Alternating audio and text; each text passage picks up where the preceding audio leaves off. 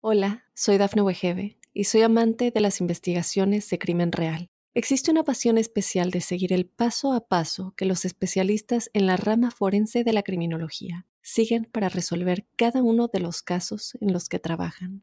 Si tú, como yo, eres una de las personas que encuentran fascinante escuchar este tipo de investigaciones, te invito a escuchar el podcast Trazos Criminales con la experta en perfilación criminal, Laura Quiñones Orquiza, en tu plataforma de audio favorita. Hola a todos, hoy os traigo una entrevista que creo que necesitamos todos escuchar para poder entender un tema que está muy de moda, pero que creo que nos falta mucho por entender y aplicar en nuestro día a día. Y me refiero a la microbiota. Hoy vamos a hacer una aclaración de los procesos más básicos y elementales, para que podamos comprender realmente qué es la microbiota qué es un probiótico, un prebiótico o los tipos de fibra, para que luego podamos llevarlo cada uno de nosotros a nuestro día a día. Y para ello os traigo nada más y nada menos que a la doctora Olaya Otero.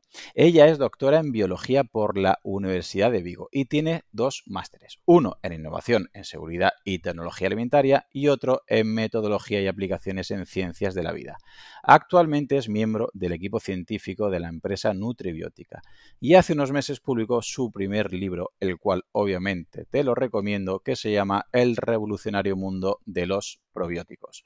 Muchísimas gracias por estar aquí en mi podcast, doctora Olaya.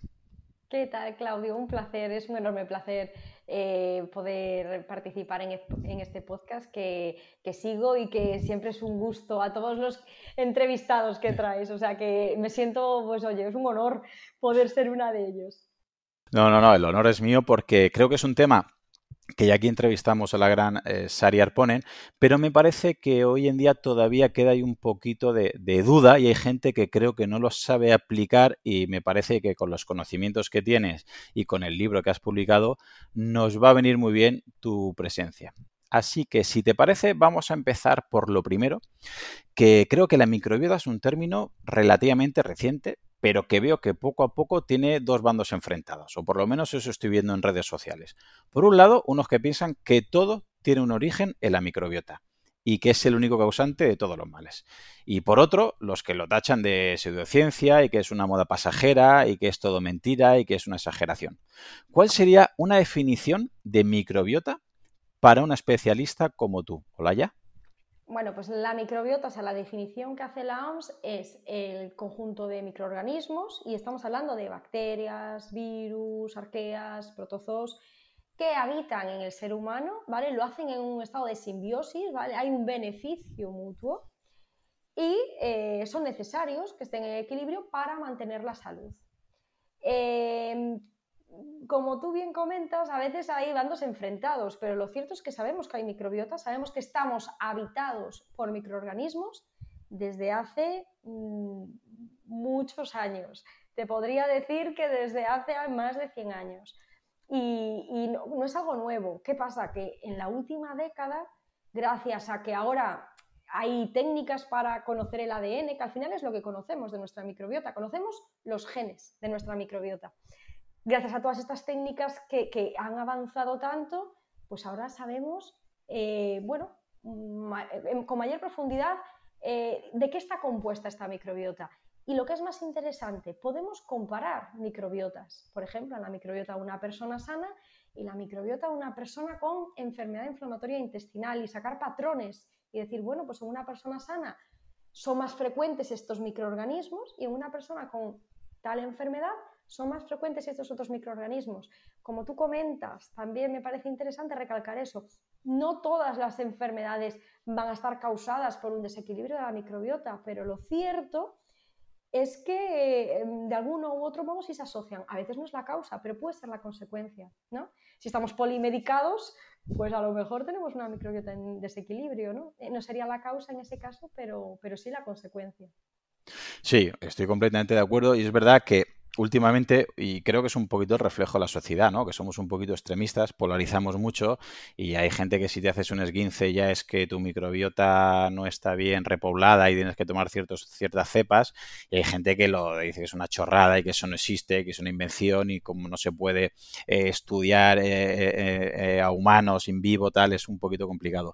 Pero has dicho una cosa que creo que todavía hay parte de la población que no tiene eh, por lo menos muy claro el concepto. Has comentado que para que eh, tenga un, funcionamiento correcto, debería haber un equilibrio, ¿no? Debería haber una simbiosis o una eubiosis. Que cuando ese equilibrio eh, o esa proporción se pierde, es cuando hay una disbiosis. ¿Nos podrías explicar eh, cómo influiría, cómo podría notar una persona, qué consecuencias tendría que hay una proporción? Por no llamar eubiosis o simbiosis porque hay gente que todavía se pierde. Si hay una proporción correcta de unas bacterias intestinales, ¿qué consecuencias tendría? Y en contrapartida, ¿qué pasaría si hubiera una disbiosis o una eh, desproporción de estas bacterias? Eh, claro, en principio te diría, cualquier síntoma intestinal ¿no? nos podría indicar que tenemos un desequilibrio de la microbiota. De repente, bueno, pues estamos muy estreñidos, pues puede ser causa de la microbiota. También puede ser causa, por ejemplo, de tomar algunos fármacos que provocan estos síntomas, ¿no? O de repente diarreas, o mm, nos notamos con muchos gases o mucha hinchazón abdominal, eh, pero también los problemas de piel. Tener, pues, de repente estas dermatitis o muy asociadas al estrés, ¿no? Personas que eh, en épocas de exámenes o de mayor estrés eh, sufren pues, problemas de piel, eso se asocia mucho con un desequilibrio de la microbiota y también un problema en esa barrera intestinal, ¿no? porque el intestino tiene que ser una barrera, no puede permitir el paso descontrolado del, del contenido del intestino al resto del organismo, porque eso genera una inflamación. Bueno, pues para que haya una barrera intestinal eh, saludable, también es muy importante la microbiota. Entonces, puede ser problemas eh, del tránsito intestinal que quizás son más fáciles de asociar con ese desequilibrio de la microbiota intestinal, pero podemos tener un desequilibrio en nuestras bacterias intestinales y tener problemas de piel. O, por ese eje intestino-cerebro, porque hay una comunicación y es bidireccional entre nuestro intestino y nuestro cerebro y está mediada en parte por toda, por toda esta, microbiota, bueno, pues a lo mejor nos notamos eh, con niebla mental o más estresados. Entonces, realmente puede tener, eh, digamos que consecuencias, este desequilibrio de la microbiota puede tener consecuencias muy distintas y por eso quizá es difícil, ¿no? Porque a mí me sale un problema de piel y yo voy al dermatólogo y el dermatólogo seguro que ni se acuerda de la microbiota o la mayor parte de los dermatólogos quizá no se acuerden de la microbiota. Y otra cosa que quería puntualizar y que quizá es uno de los puntos claves cuando estudiamos la microbiota es que es muy difícil definir una microbiota en equilibrio. Me explico. Claro. Porque tú y yo, vale, vivimos en una zona parecida. Eh, no vivimos en ciudades eh, en la misma ciudad, pero seguro que nos alimentamos más o menos igual. Eh, los hábitos de vida, mm, más que menos, todo el mundo, tú seguro que haces más deporte que yo. pero en general son contextos parecidos, te refieres. Entonces, la, composición de nuestra microbiota se va a ver afectada por todo, prácticamente todo, ¿no? El modo en el que nacemos, si nacemos por cesárea o por parto vaginal, si nos han alimentado con leche materna, con leche de fórmula, el tipo de alimentación que llevemos, pero si vivimos en una ciudad también, eso influye en nuestra microbiota, la gente que vive en el campo tiene una microbiota distinta, pero tu microbiota y la mía mm, seguramente que no sea igual, aunque sea funcional, no es igual que la de una persona mm, saludable que viva en, la selva o en África porque comen otros alimentos distintos, sus hábitos de vida son distintos. Están seguramente en contacto con, la naturaleza eh, de un modo que nosotros no lo estamos. Entonces, es difícil, podemos sacar patrones, ¿no? Y dentro de, pues ese, el mismo contexto. Eh, en, en los países industrializados, bueno, pues una microbiota en equilibrio se suele mm, más o menos definir, pues eso, por tener mayor cantidad o mayor proporción de ciertas especies y menor proporción de otras, que a lo mejor, ya digo, es totalmente distinta a la microbiota de una persona de otra región muy distinta a la nuestra. ¿no? Y eso dificulta el estudio de la microbiota, a mi parecer. Claro, sí, yo creo que es un poquito que las críticas vienen por ahí porque eh, me parece imposible determinar una proporción exacta de microbiota porque al haber tantísima cantidad de bacterias, tantísimas cepas, tantísimas variantes y a lo mejor la misma microbiota que tiene el Otero hoy no es la misma que tiene dentro de cinco años o hace cinco años o hace diez por distintos motivos. Estrés, deporte, alimentación, maternidad y a lo mejor sigue estando sana Olaya Otero hoy y dentro de diez años, pero todo eso va cambiando. Pero lo que sí que creo que deberíamos hacer un poquito de hincapié es que necesitamos eh, con unos hábitos de vida generar cierta proporción, cierto orden dentro de nuestras bacterias que cuando lo perdemos, sea el orden o la proporción que sea, cuando se pierde, empieza a haber consecuencias. Como por ejemplo, se me viene a la cabeza eh, algo que está sucediendo ahora mucho, que es bastante prevalencia, como es el, el SIBO, el sobrecrecimiento bacteriano, que me gustaría que nos explicaras qué es, a qué se debe y qué consecuencias tendría. Vale, antes de nada pongo en contexto. Bueno, yo en el libro hago el símil de que no tenemos una única microbiota. Podemos decir que hay como pequeños ecosistemas, ¿no?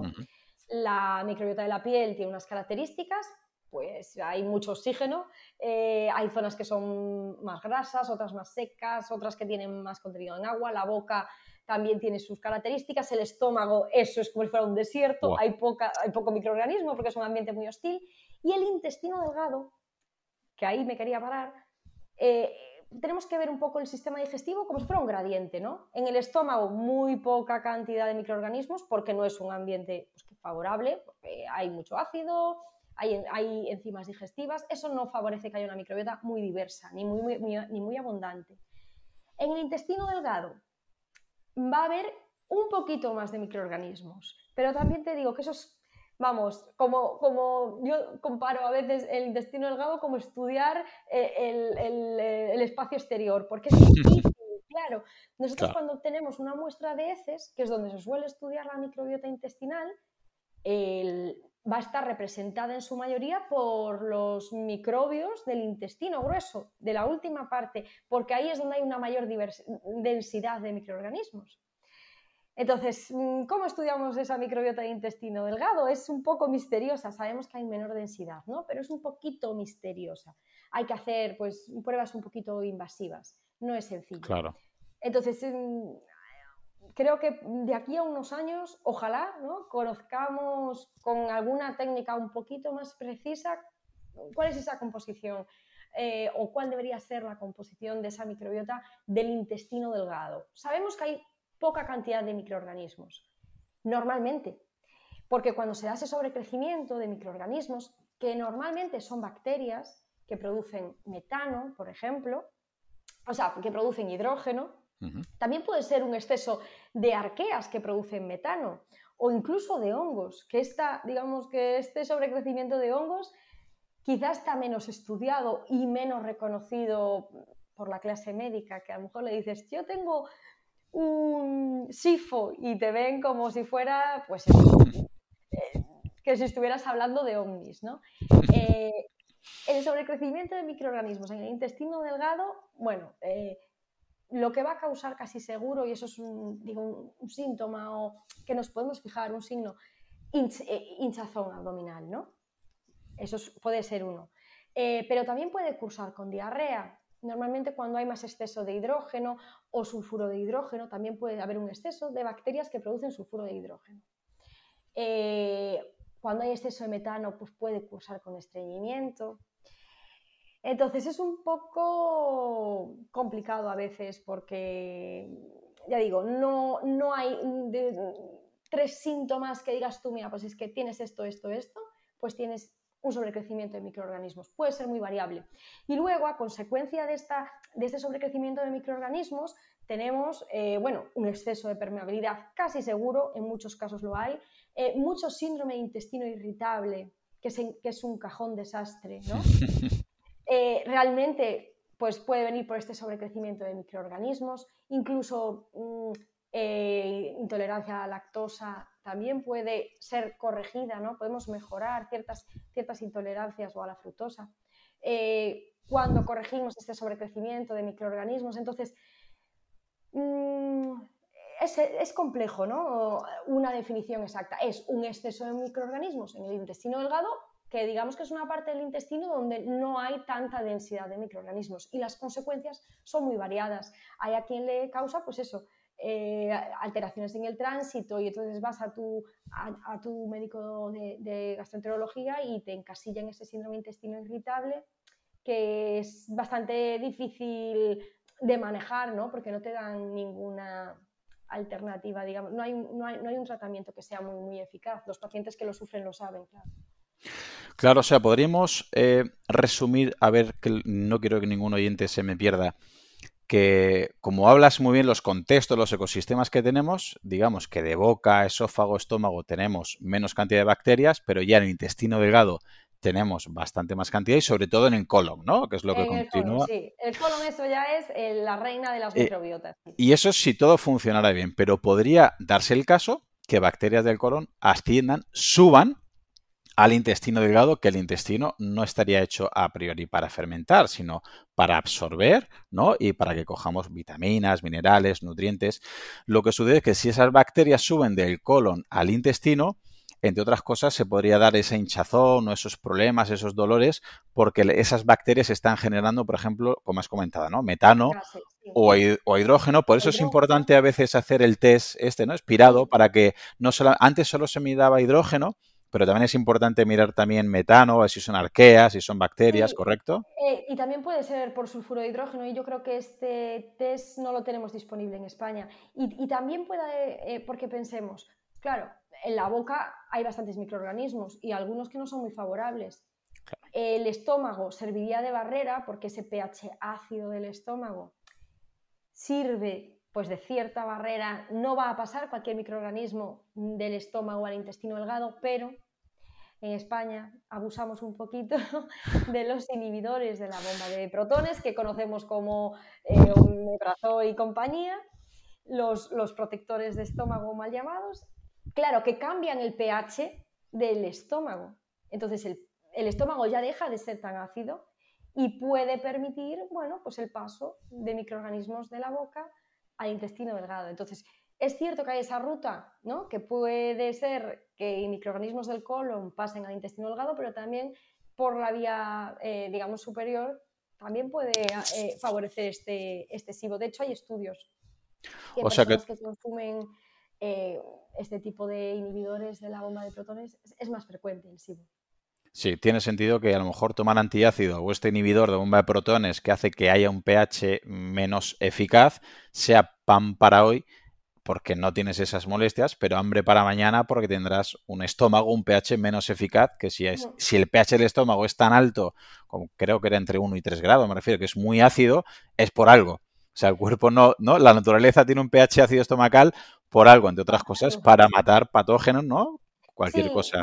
Y, para digerir bien, porque imaginémonos, pues si cambiamos el pH, la acidez de, este órgano, no se van a producir correctamente esos procesos de digestión y a lo mejor, pues, figúrate, pues llegan más proteínas al intestino mm, sin digerir y esto favorece que bacterias que, digieren proteínas, las, bacterias proteolíticas, que quizá nos suenen, no, muchas no son muy favorables, ¿vale? Pues que crezcan más de la cuenta, pues al final las estamos alimentando, ¿no? Entre comillas. Entonces, claro, esto es súper complejo porque no es que haya un microorganismo, esto es un ecosistema y, todo está interrelacionado. Pero por ahí puede venir también, ¿no? Digamos que eh, cambiar el pH del estómago puede afectar mucho a todo eh, la microbiota, también la intestinal, por supuesto. Muy bien, pues vamos a continuar el proceso. Ya sabemos que deberíamos tener una proporción adecuada eh, con nuestras bacterias que tenemos dentro del organismo, ya veremos un poquito más luego. Tenemos que tener un estómago con un pH eh, ideal, entre 1 y 3 grados. No lo podemos medir, pero bueno, su, su acidez natural. Un intestino en condiciones para poder absorber y asimilar. Y un colon lleno de bacterias para que fermenten y hagan su trabajo. Perfecto. Ahora vamos a ir a otros palabras que todavía hay gente, oyentes, que eh, a veces cuando entrevisto a Sari Arpone o a alguien me dice, es que todavía hay conceptos que no entiendo. Digo, bueno, pues hoy he traído a la, a la mejor persona que puedo traer. Vamos a ir a, a conceptos que el 90% de la población creo que todavía no tiene muy claro. Y a lo mejor, si hacemos una definición simple de estos conceptos que están relacionados con la microbiota, vamos a hacerles un favor. Empecemos por prebiótico. ¿Qué significa, qué es un alimento o qué es un prebiótico?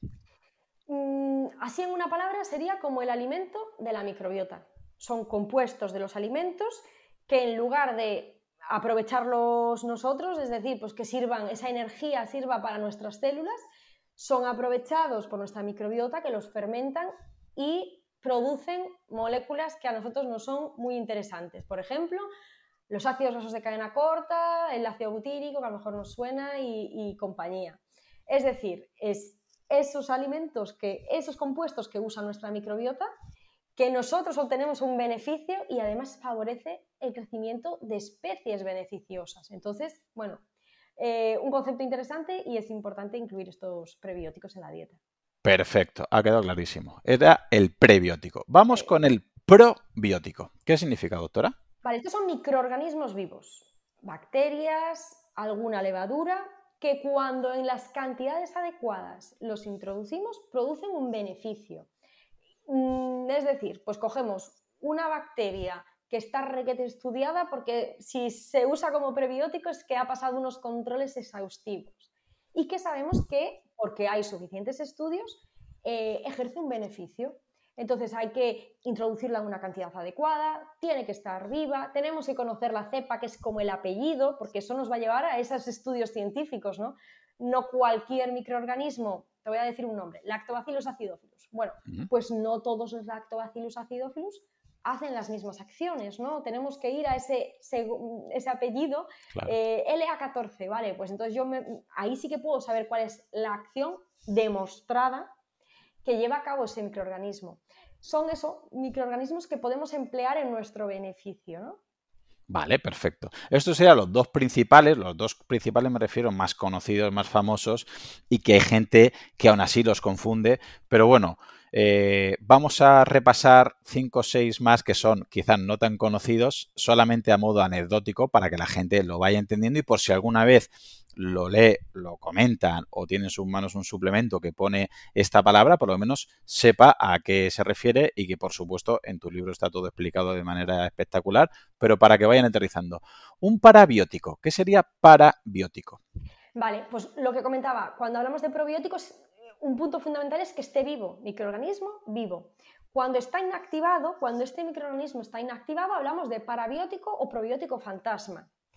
Eh, y alguien puede preguntarse, vale, pero pues un probiótico muerto, ¿no? inactivado, ¿hace algo? ¿Puede tener alguna acción? Sí, porque por ejemplo, algunos microorganismos tienen en su membrana externa unas moléculas que despiertan un poco al sistema inmunitario, ¿no? Le dicen, oye, atento. Claro, eh, aunque incluyamos ese microorganismo inactivado, puede llevar a cabo esa función. O, por ejemplo, te voy a decir una palabra que esto es, parece una palabrota, Akkermansia mucinicula. Si la buscan en Google, verán que, bueno, se hablan maravillas de esta bacteria. Es, bueno, famosísima porque pues las personas mm, con normopeso tienen mejores niveles que las personas obesas. O, por ejemplo, en diabetes se ha estudiado, ¿no? O parece que puede tener mucha utilidad. Bueno, pues esta bacteria, como no está demasiado estudiada, porque es relativamente reciente, ¿no? No la conocemos desde hace tanto, por ahora no se puede eh, emplear viva, ¿no? Entonces se ha autorizado su uso inactivado. Y porque en su membrana tiene una proteína que parece ser que es la que mm, un poco llevaría a cabo esa función antiobesogénica o de mejora del metabolismo o de la sensibilidad a la insulina en personas que tienen diabetes. Entonces, bueno, ciertos microorganismos, aún estando muertos, nos pueden ser útiles, ¿no? Entonces, por eso están los parabióticos, que son microorganismos inactivados. Muy curioso. Posbióticos. A ver, esto enlaza un poco con lo de prebiótico que os comentaba, ¿no? Eh, nosotros, eh, las, bacterias fermentan estos prebióticos y producen sustancias. Pues son los posbióticos, ¿no? No solo producen ácidos de cadena corta, podemos considerar posbiótico cualquier molécula que produzca un microorganismo probiótico y que sea útil para nosotros.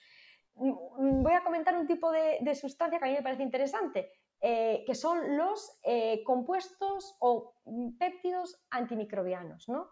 las bacteriocinas. ¿Por qué son interesantes? Porque actúan parecido a los antibióticos, ¿no? Inhiben, por ejemplo, una bacteria, pero en vez de ser como los antibióticos que pasan la escoba, mato al microorganismo malo y al microorganismo no tan malo, bueno, las bacteriocinas son muy específicas. Entonces nos podemos, si estudiamos bien los probióticos, podemos decir, ah, pues mira, me interesa, vuelvo a Lactobacillus acidophilus LA14, por ejemplo, eh, sabemos que mm, tiene acción, es antagonista, produce bacteriocinas frente a Helicobacter pylori. Bueno, pues podemos estudiar esto más en profundidad, ¿no?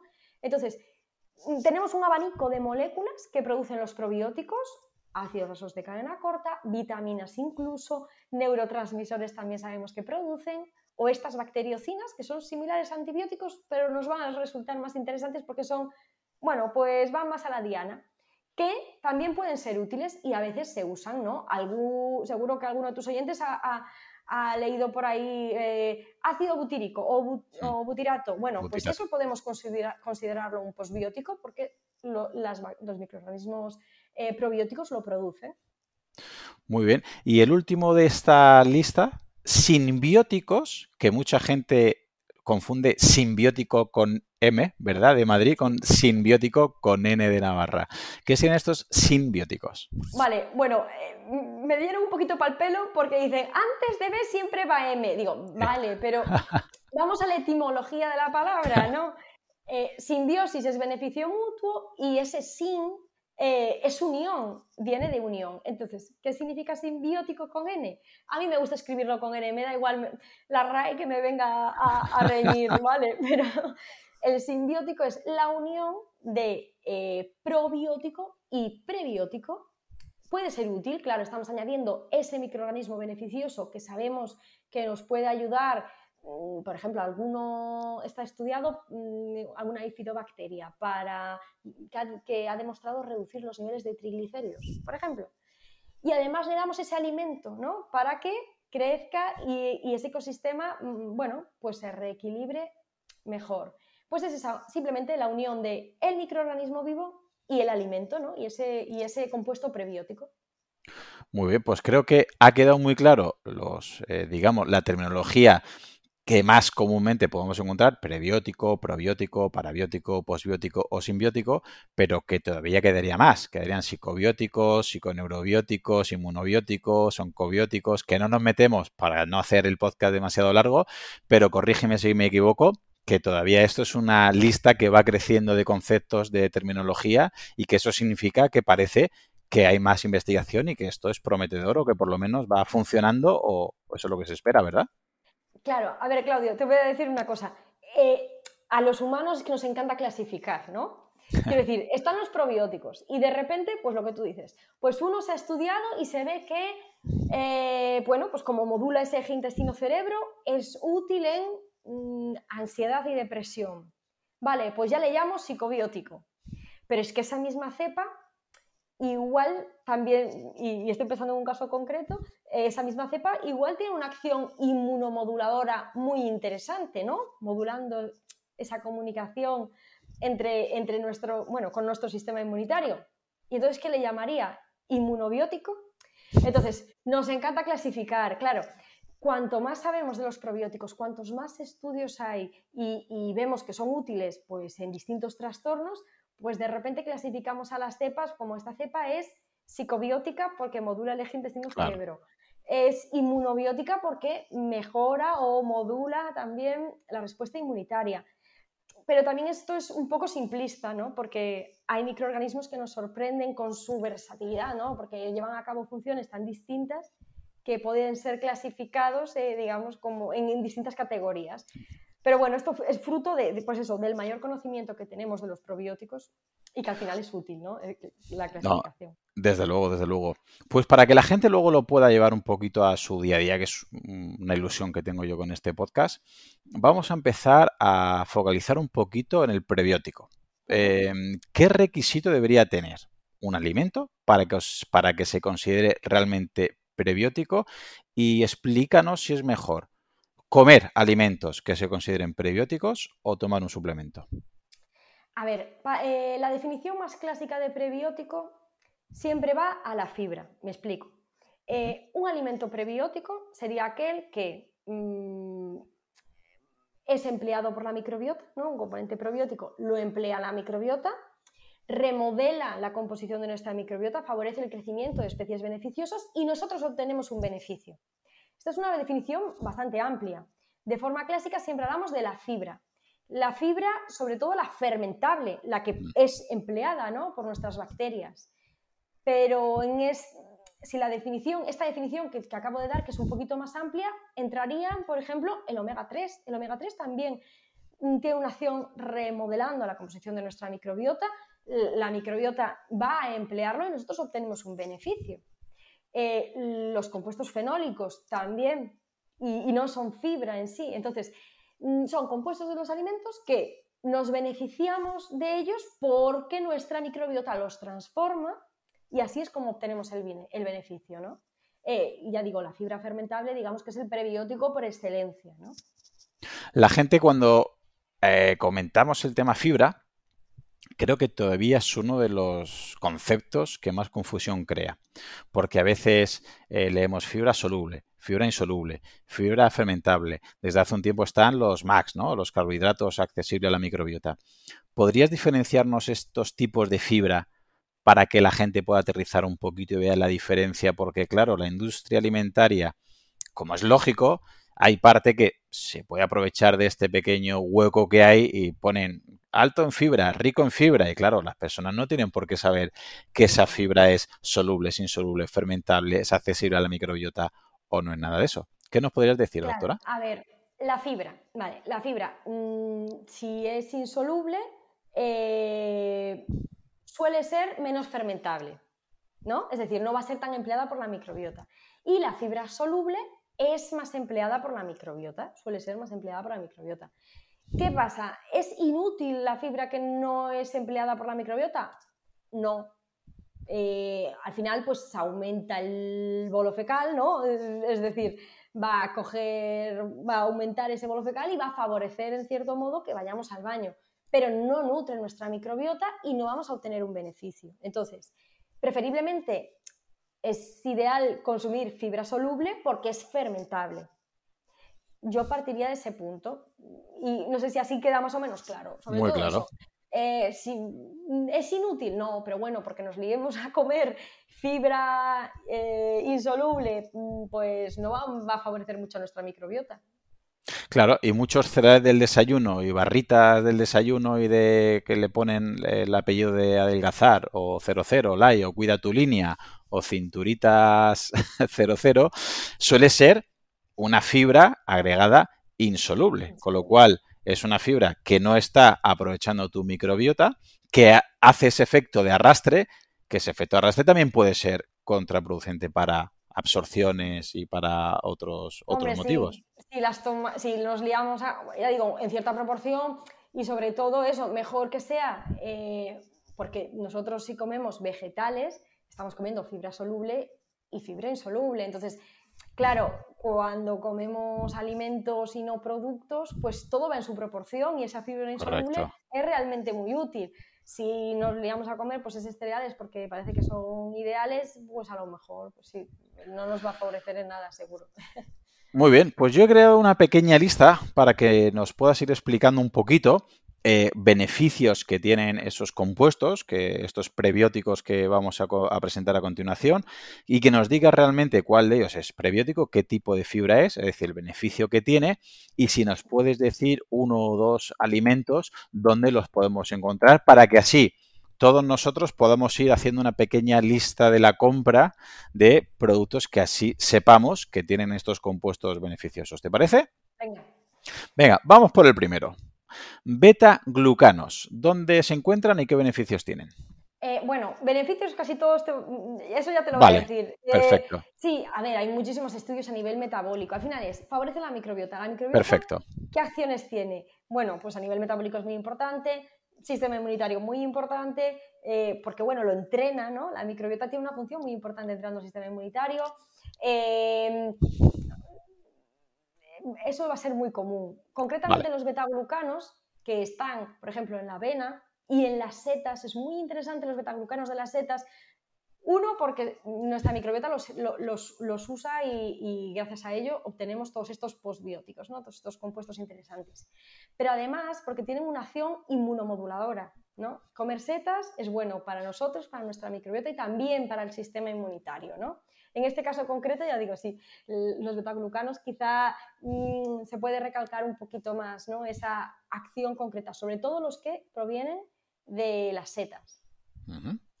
Vale, pasamos al siguiente. Pectina. A ver, la pectina en, mucho, en muchas frutas, está eh, es fibra soluble, está en muchas frutas, eh, por ejemplo la manzana, eh, más en frutas que en vegetales. En la papaya, da ese aspecto. Yo cuando pienso en pectina es como, es como si fueran los mucílagos, ¿no? Así un poco pegajosa, ¿no? Pues estas frutas que vemos, o los higos, que vemos que tienen un poquito de, que son un poquito pegajosas, pues tendrían bastante pectina. Vale, perfecto. Pasemos al siguiente. Inulina. Mm, la inulina está, por ejemplo, en espárragos, en alcachofas. Eh, la inulina y los fructoligosacáridos son similares, digamos. Unos son de cadena más larga, otros son de cadena más corta. Pero bueno, eso, en todos estos, al final hay que ir a la frutería, ¿eh? Yo ya os voy, ya os voy adelantando. Esto pasa por ir mucho a la frutería.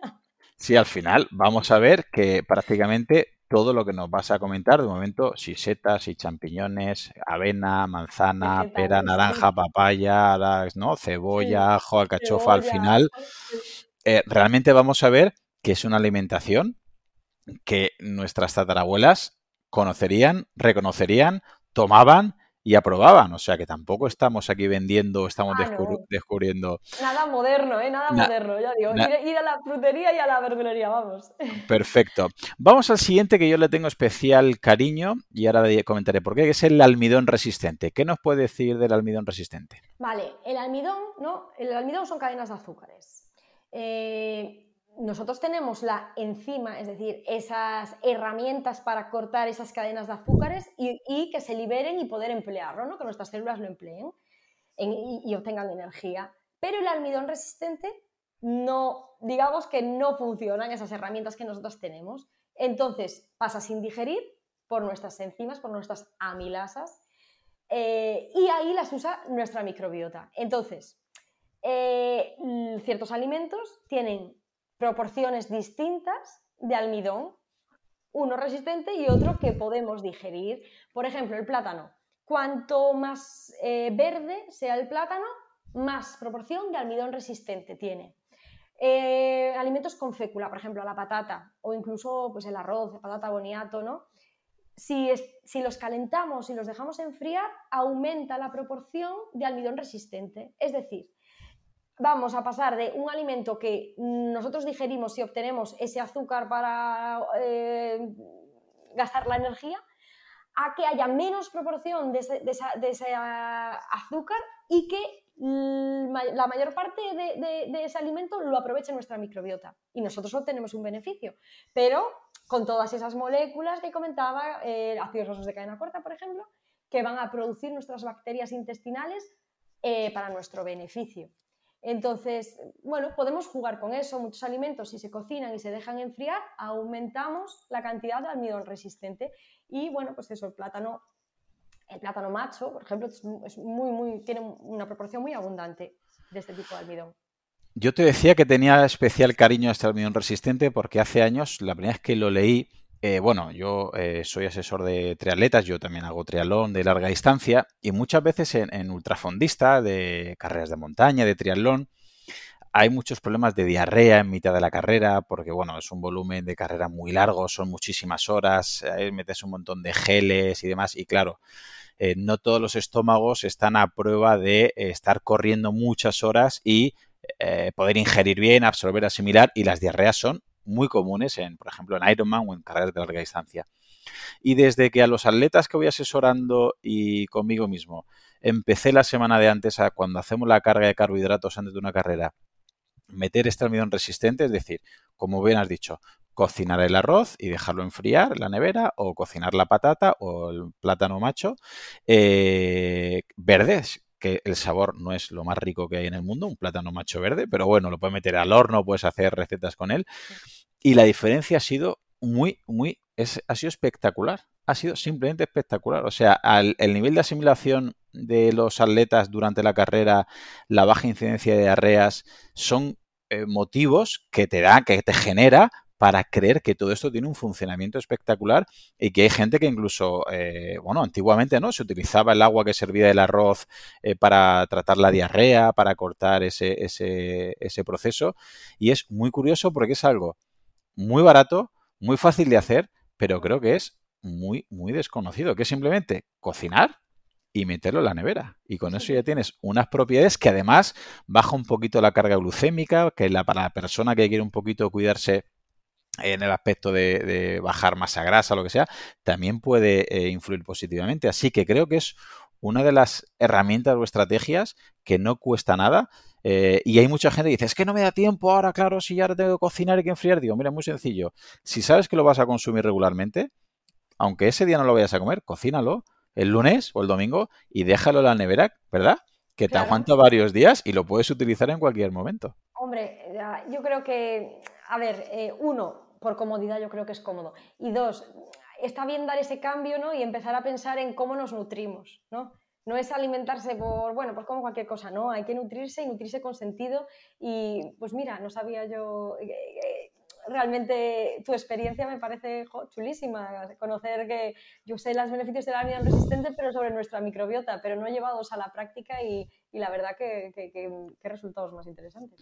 Yo, desde luego, deportista que hablo con él o que asesoro, en la carga de carbohidratos que eh, curiosamente, claro, la semana de antes mucha gente toma muchísima cantidad de panes, de pastas, de cereales, de encima quizás algunos tipos de almidones o de azúcares que no están acostumbrados a comer mucho y encima muchísima cantidad, claro, llegan al día de la prueba con un intestino y un estómago hechos polvo. Y claro, si ese día se tienen que tomar una cantidad excesiva de azúcares, dices que, y los ves correr a muchos, eso, la barriga hinchada, dolor de tripa, dice, pues si este chico parece que tiene barriga.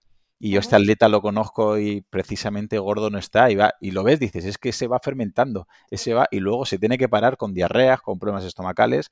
Así que creo que a veces lo más y, buscamos geles y buscamos barritas y buscamos un suplemento y, y, a veces las soluciones las tenemos en lo que estamos comentando, que es lo más sencillo y que repito, nuestras tatarabuelas quizás sin tener unos conocimientos de hoy en día o, una información al alcance como tenemos, si no lo sabían, por lo menos lo, intuían. Sí, de modo muy intuitivo yo creo que hay muchas cosas de estas que, bueno, pues eso, que de tradición ya se, ya se sabían y ya se llevan haciendo. Efectivamente. Bueno, sigamos. Lignina. ¿Qué nos tienes que decir de esta lignina, doctora? Vale. Este, esta no es eh, fibra fermentable. Es, bueno, forma parte, pues pensemos, pues las estructuras de los vegetales, pues esta parte más externa es parecida a la celulosa. Bueno, pues lo dicho, pues hace esa función de... Insoluble, digamos. Efectivamente, de arrastre y en su cierta medida, pues dentro de esos vegetales, yo no me liaría a tomar lignina, eh, pues tiene su utilidad, como no, la fibra soluble, insoluble, perdón, también tiene su utilidad, pero bueno, en su justa proporción. Vale, perfecto. Eh, que estaría sobre todo en hoja verde, ¿no? Imagino, lechuga, celgas o... Pero es, que es más celulosa, es, claro. no, vamos a obtener un gran beneficio a nivel de microbiota. De, fermentar, de que el colon fermente, perfecto. Mucílagos. Parecido a las pectinas, pues eso, mm, los higos, cualquier cosa mm, vegetal, sobre todo mucha fruta, que veamos que son un poco pegajosos, pues contienen muchos mucílagos vegetales y frutas, sobre todo. Muy bien. Sigamos con la lista. Los FOS. Los frutos oligosacáridos, pues mm, bueno, pues también en esos espárragos, en ese ajo, em, al final en, alimentos de, origen vegetal, eh, muy parecido también a la yunina. Y precisamente es una de las cosas que más últimamente eh, podemos ver en internet en ventas de suplementos, que se ven los FOS, GOS. mucho como, como suplemento los, los frutoligosacáridos. Me imagino porque, a ver, todo esto, que a nivel de, hacer un suplemento eh, hay moléculas que son mucho más estables que otras. Entonces, bueno, seguramente pues, los frutoligosacáridos son mucho más estables mm, que otras moléculas. También hay algunos suplementos con inulina, pero bueno, es muy frecuente verlos con frutoligosacáridos. Muy bien. Y para terminar esta, esta lista, dos eh, un poquito más controvertidos. El primero es la leche materna. ¿Se puede clasificar como prebiótico? Sí, la, o sea, la leche materna es que es un superalimento. Eh, justamente, bueno, pues acaba de ser la semana de, la lactancia materna, o sea que quizá esté más, en auge que nunca.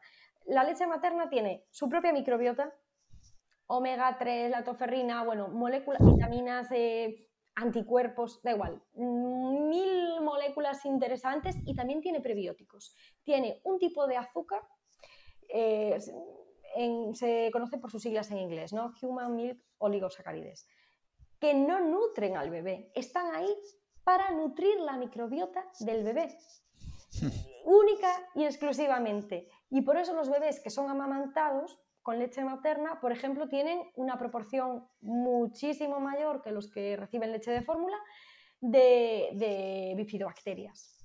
Las bifidobacterias se nutren de este azúcar y aumentan su población y serán predominantes en estos bebés. Porque las leches de fórmula suelen incluir eh, FOS o GOS, más bien los galactoligosacáridos. Eh, bueno, es un prebiótico, pero ya no van a ser tan específicos de estos microorganismos que para mí las bifidobacterias son las bacterias de los bebés. Los bebés que son amamantados deberían de estar llenitos, son los lactantes, digamos. Muy bien, y para terminar, unos controvertidos polifenoles, porque también últimamente se publicita que no son prebióticos, que no se sabe, cuando yo hasta donde he leído sí que he visto bastante eh, información a favor que estos polifenoles se puede catalogar también como prebiótico, ¿verdad? Claro, a ver, el beneficio que muchos polifenoles son, por ejemplo, antioxidantes, ¿no? Tienen esa acción antioxidante, entonces, pues cualquier trastorno donde haya una oxidación nos podemos valer de, estos, de, estos, eh, de esta acción antioxidante de los polifenoles. Los polifenoles están forman parte de muchos pigmentos. Pensamos, por ejemplo, el tomate rojo, ¿no? el licopeno, el, naranja de la naranja o de la calabaza, los frutos rojos. Los frutos rojos están llenitos de compuestos fenólicos. Vale, estos compuestos fenólicos, para que sean activos, tienen que ser transformados, biotransformados por nuestra microbiota. Y entonces remodelamos, sabemos, por ejemplo, pues la famosa Ackermansia, bueno, pues le encantan los compuestos fenólicos, por ejemplo, de los frutos rojos, ¿no? Hay algún estudio en este sentido. Y si aportamos estos compuestos fenólicos, remodelamos nuestra microbiota y obtenemos un beneficio eh, de, ellos, porque ya digo, los van a biotransformar para obtener el gran beneficio de los, de los compuestos fenólicos tiene que pasar por esa microbiota, con lo cual a mí me encajan perfectamente en la definición de prebiótico. Claro. Y vemos que mucha gente, hemos hecho un repaso así de los prebióticos o las fibras solubles e insolubles más beneficiosas, que al final estamos yendo casi siempre a frutas, verduras, con lo cual... seguramente más verduras y bueno, y muchas frutas también. Y lo importante aquí sería la diversidad, porque yo entiendo que hay gente que todavía, por ejemplo, a mí me comenta que sí, que su hijo o que ellos mismos comen muy bien porque toman mucha verdura o mucha fruta y se refieren a que toman mucha porque toman mucha cantidad a lo largo de la semana porque todos los días, imagínate, pues toman setas, que es súper beneficioso, y naranja.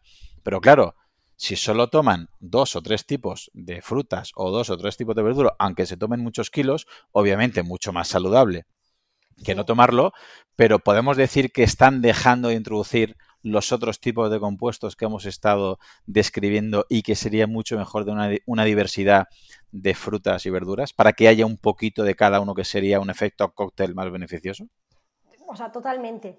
Bueno, mucho mejor comer esas tres cosas que tú dices claro. que bollería, pero es que efectivamente cada, eh, cada uno de estos compuestos prebióticos, ya no digamos los compuestos fenólicos, que como son ya digo, como se emplean, o sea, como son pigmentos, pensemos, es que hay que llenar el plato como si fuera el arco iris, o sea, de todos los colores del arco iris.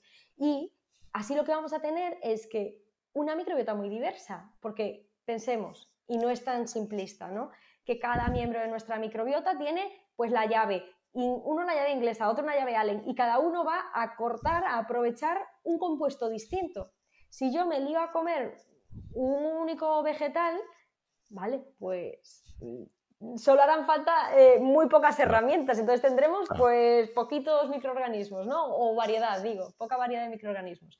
Es muy simplista, ¿no? Pero es eso, cuanto mayor variedad de microorganismos, de, de alimentos comamos, mayor diversidad tendrá nuestra microbiota. Y eso es un, digamos, casi es un parámetro de salud de la microbiota, la diversidad, como cualquier ecosistema, ¿no? ¿Qué queremos? Pues bueno, pues queremos que la selva amazónica siga con esa diversidad, porque eso hace que resista eh, las perturbaciones. Nuestra microbiota igual, cuanto mayor diversidad, mayor capacidad de resistir perturbaciones. Y eso lo conseguimos con variedad de alimentos, con variedad de alimentos prebióticos y, bueno, grasas de calidad también serían interesantes. em, yo aquí siempre recomiendo el libro de mi admirada Sari Arponen porque eh, hay una parte muy chula, así que además dice, plantea, bueno, cuenta la anécdota de los jazas, ¿no? Que comen tanta variedad de alimentos que es que su microbiota es súper variada. Vale, nosotros eso, oye, pues el supermercado es, o el mercado es limitado, ¿no? Pero sí tenemos, yo creo que tenemos mucho, mucho margen, ¿no? De mejora pues comamos todos los alimentos de temporada también, preferiblemente, que sean de aquí al lado, mejor también. Y, eso hará que nuestra microbiota sea muy diversa. Vamos. Sí, sí, completamente de acuerdo. Pues creo que el mundo de los prebióticos has dado un, un máster acelerado. Vamos a ver si podemos introducirnos un poquito en los probióticos. Hay una parte de tu libro que me ha gustado mucho y que creo que es muy importante, que es que mucha gente creo que a día de hoy sigue confundiendo probiótico con los alimentos fermentados. ¿Nos podrías diferenciar brevemente estos dos conceptos? Claro, a ver, los alimentos fermentados emplean microorganismos para su elaboración, ¿vale? Por ejemplo, el yogur, el kefir, la kombucha, es que ahora hay un montón de alimentos fermentados. Entonces, en el mejor de los casos, puede tener microorganismos. Y digo el mejor de los casos porque es cierto que eh, tú vas a un supermercado y ves esas kombuchas, a lo mejor está pasteurizada. Vale, ¿qué significa eso? Vale, pues la industria alimentaria tiene que servir kombuchas a toda España y con cierta seguridad. Entonces, eh, la pasteurización es elevar temperatura, matamos microorganismos y eso hace que aumente la vida útil del producto perfecto, todos queremos comer, además, y queremos llegar al supermercado y tener los productos. El que decir, bueno, todos estos alimentos fermentados, por ejemplo, las aceitunas deberían de ser alimentos fermentados, pero no, porque están, obviamente, eh, hechos de un modo industrial. Entonces, eh, en el mejor o, los encurtidos, ¿no? Los encurtidos en general, pepinillos, cebolletas. aceitunas, pero eso, todos los encurtidos deberían de tener microorganismos vivos porque se emplean de forma tradicional microorganismos vivos para fabricarlos. La, la realidad del supermercado es que muy poco alimento fermentado tiene microorganismos vivos. Se habrán empleado para su elaboración, pero carecen de microorganismos vivos. ¿Que nosotros hacemos el fermentado en casa? Puede tener microorganismos. Perfecto, claro. Tendrá microorganismos vivos. Pero no sabemos en la cantidad en la que están no hemos identificado las cepas concretas. Entonces, mm, lo que recomiendan los, los, expertos es que reciban el nombre de alimentos fermentados, porque no se podrían clasificar como probióticos porque no cumplen las características de saber exactamente la cantidad, conocer la cepa, tener estudios que respalden. Y de todos modos, yo siempre digo, comer alimentos fermentados dentro de una dieta variada es muy saludable también aumenta nuestra diversidad, aunque esos microorganismos a lo mejor sean alóctonos, es decir, están de paso, no, van a formar, no se van a quedar mucho tiempo en nuestro intestino, están de paso, pero son muy beneficiosos. Si, si, ya digo, si son alimentos fermentados, pues a lo mejor de un modo tradicional. Pero yo como, de forma un poco coloquial podemos emplear el término probiótico, pero como me dice mucha gente, cuando subo a lo mejor, bueno, pues esta cepa eh, se ha demostrado reducir los triglicéridos, ¿no? O tiene un efecto antiobesogénico. Y la gente me pregunta, ¿me puedo tomar el kéfir de agua y tendré el mismo beneficio? Hombre, pues no, porque sea, ¿el kéfir de agua tiene la Bifidobacterium breve B3 o no? Yo que sé, o sea, que saludable si tú te alimentas fenómeno, pues tendrás eh, un beneficio para tu salud, pero porque eh, dentro del contexto incluir alimentos fermentados me parece, bueno, si, si cuidamos todos los aspectos de nuestra salud, pues puede ser muy, muy interesante. Claro, porque luego eh, ya se, te especializas un poquito más y en tu libro lo describe muy bien lo que es un probiótico, los tipos de probióticos que hay, que tienen que tener unas características.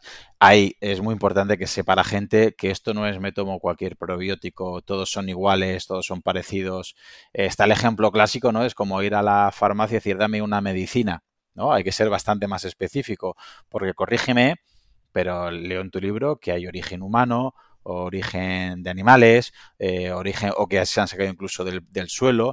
Es decir, puede ser un peligro usar, tomar un probiótico así de manera aleatoria sin saber la cepa que te estás tomando, la cantidad que te estás tomando. ¿Vas a acertar seguro? ¿Hay probabilidad? ¿Es peligroso? ¿No es recomendable? ¿Qué nos puedes decir? A ver, mm, En principio no son peligrosos porque para poder ser incluidos como probióticos tienen que ser microorganismos seguros y para eso hay un organismo que es la EFSA, que está en Europa, bueno, pues los que regulan eh, los alimentos, los que regulan los aditivos, de, porque al final los probióticos se consideran complementos alimenticios. Entonces, ese organismo que regula los aditivos que puede llevar un alimento, regula también esos microorganismos que pueden ser incluidos como probióticos. Entonces, en principio, seguros son. En personas sanas, vamos, seguro. ¿Que estamos inmunodeprimidos? Bueno, pues lo que tú comentas, si estamos inmunodeprimidos, tenemos un intestino eh, con un exceso de permeabilidad, no es el lucky gut, y introducimos un microorganismo de suelo, porque si quieres te cuento un poco las características de cada uno, pues, pues, a lo mejor metemos un poco la pata, pero en general, personas sanas y microorganismos de sobra estudiados, eh, sería seguro. Son seguros, la cosa es ya acertar. Si nos tomamos cualquier microorganismo probiótico, eh, pues, mm, pues seguramente al azar, digo, eh, pues no obtenemos el beneficio que queremos. Y un poco por ahí también yo creo que viene el escepticismo, ¿no? Porque cuántas personas habrán tomado un probiótico porque mi vecina se tomó un probiótico y a ella le fue genial para su problema, yo me lo tomé, ay, ¿y qué gases me dio? es que me puse peor. Los probióticos no valen para nada.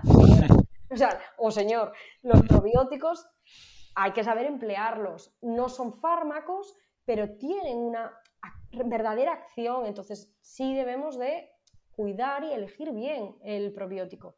Eh, y si quieres te respondo un poco, pues eso, pues eso hay microorganismos que se obtienen de animales, normalmente son de origen bovino.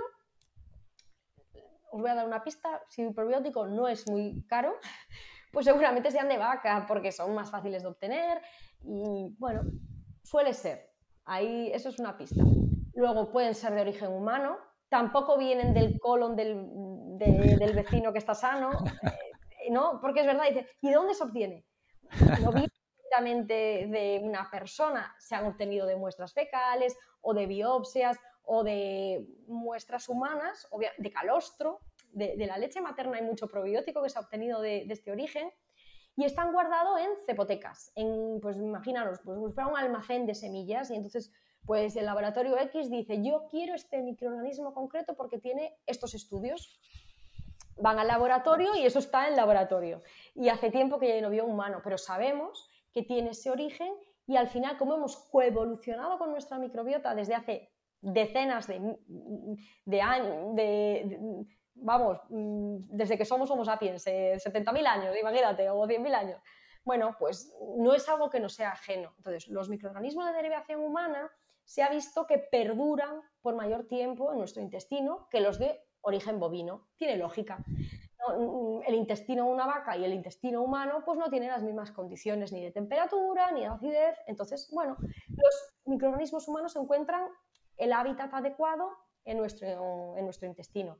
Y los de suelo quizá no son los más ajenos, ¿no? Y tienen la peculiaridad que muchos forman esporas, que son formas de resistencia. Claro, hay gente que dice, esto es una ventaja, porque claro, mm, aguanta temperatura, da igual que, mm, que, pues eso, que esté un alimento, ¿no? A lo mejor se incluyen en alimentos porque soportan temperaturas y son muy, muy resistentes a la acidez del estómago, a cualquier cosa, claro.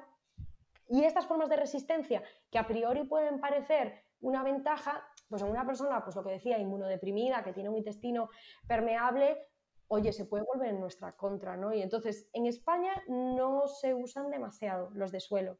En Estados Unidos hay bueno, pues quizá una corriente que, que sí que los está usando y una especie de interés en estos microorganismos. Pero a mí me parecen menos seguros. Claro. Personas que no sean sanas ya digo.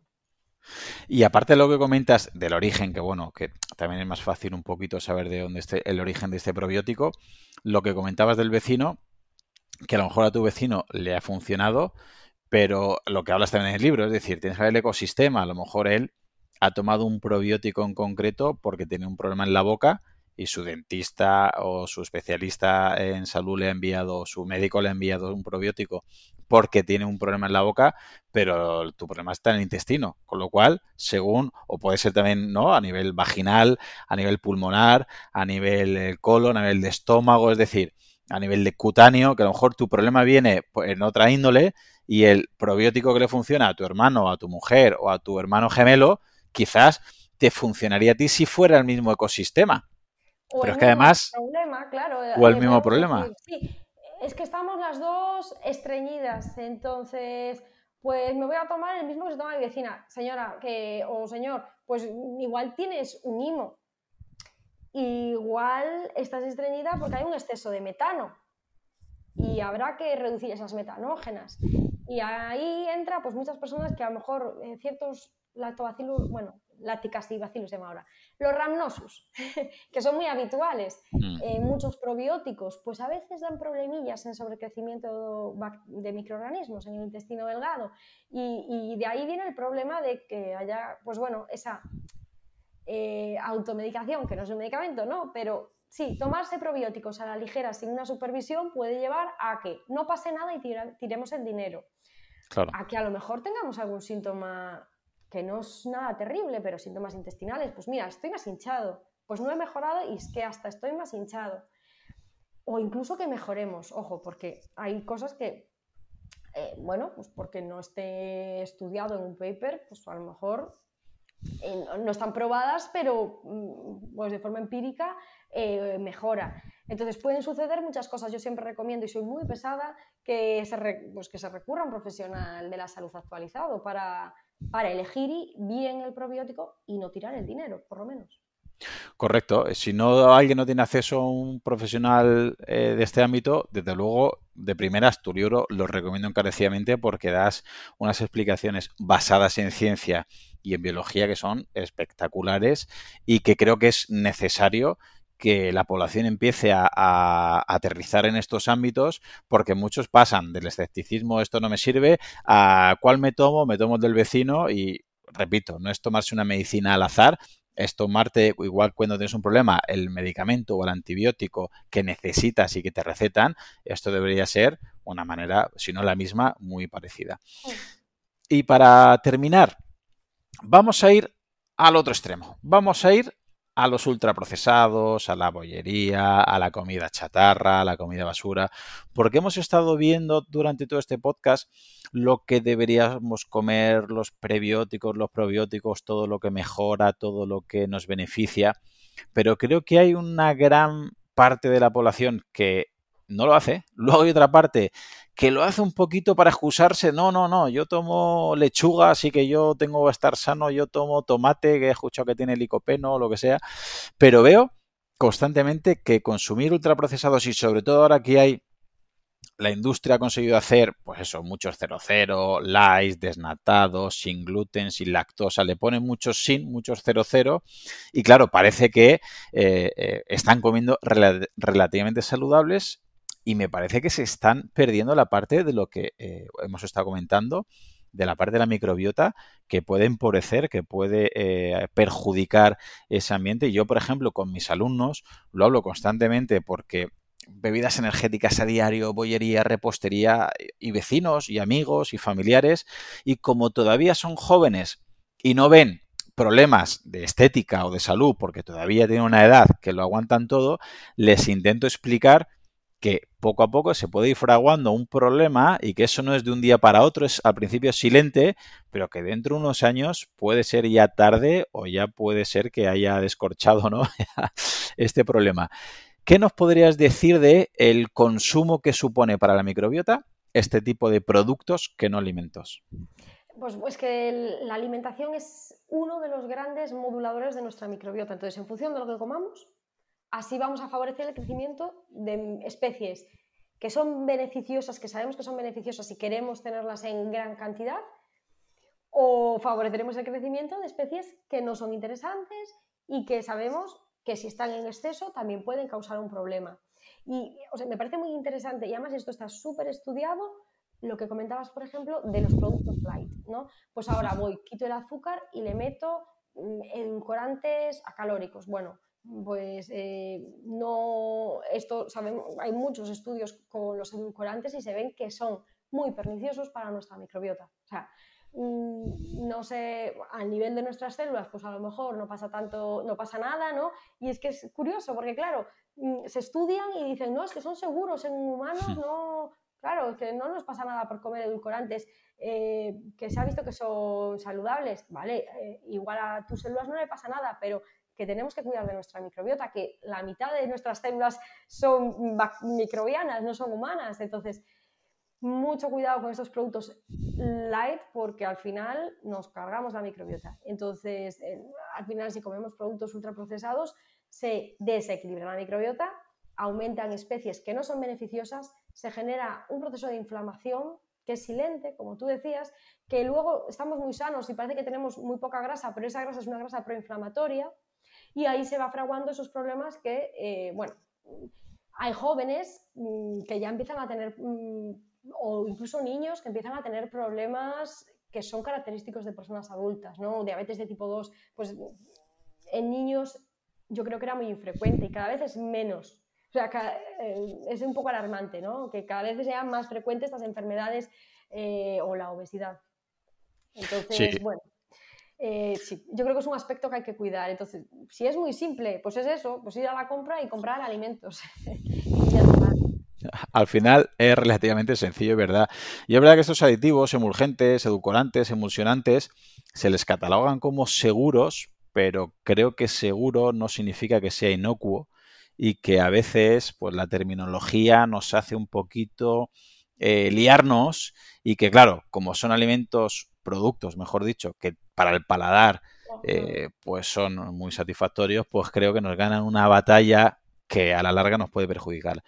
Así que aquí lo vamos a dejar. Muchísimas gracias. Ha sido un placer poder hablar contigo sobre sobre todo sobre prebióticos y probióticos. Podríamos estar aquí hablando contigo mucho tiempo porque la verdad es que el conocimiento que tienes sobre el tema es espectacular. Lo explicas muy bien por eso hago bastante hincapié que todo aquel o aquella que le guste este mundo, tu libro, me parece que lo explicas de manera espectacular y me gustaría que nos dijeras dónde te podemos encontrar.